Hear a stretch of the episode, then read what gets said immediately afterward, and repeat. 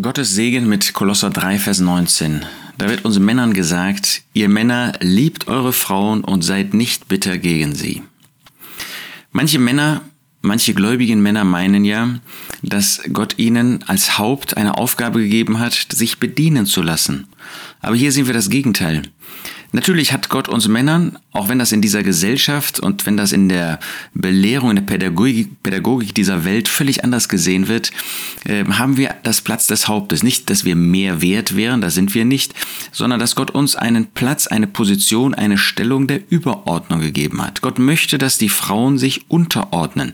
Das ist Gottes Wille und äh, wenn ihr als Ehefrauen diesem Willen Gottes entspricht, dann wird das zu eurem Segen sein. Wenn ihr dagegen rebelliert und auf begehrt, dann wird das zu eurem Schaden sein.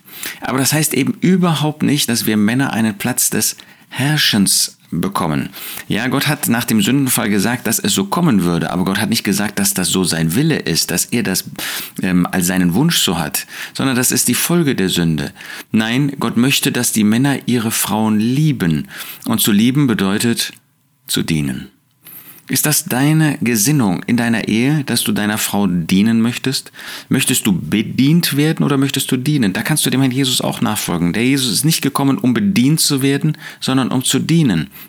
Und das ist unsere Aufgabe. Unsere Frauen zu lieben heißt, ihre Bedürfnisse zu sehen, ihre Bedürfnisse, sich dieser Bedürfnisse bewusst zu sein und diesen Bedürfnissen zu antworten, darauf eine Antwort zu geben. Und zwar nicht eine herrschende Antwort oder eine Antwort, äh, ich weiß es aber besser. Natürlich geht es um wahre Bedürfnisse, geht es nicht um scheinbare oder gewünschte Bedürfnisse, sondern echte Bedürfnisse nach Geist im geistlichen Bereich, nach Seele, was ähm, die Empfindungswelt der Frau betrifft, dass es ihr wohl geht, dass es ihr gut geht und auch im körperlichen Bereich. Suchen wir das unsere oder suchen wir die Ehre unserer Frau, suchen wir das Gute unserer Frau, suchen wir die Erfüllung unserer Frau. Und seid nicht bitter gegen sie. Vielleicht kann man bitter werden, vielleicht wenn man mal eine scharfe Antwort, eine unverständnisvolle Antwort bekommt. Nicht bitter sein, auch wenn es schwierig wird, auch wenn du mal eine Antwort von deiner Frau bekommst, die nicht nach deinem Geschmack ist. Lasst uns das, was der Apostel Paulus hier den Kolossern sagt, ernst nehmen. Ihr Männer liebt eure Frauen und seid nicht bitter gegen sie.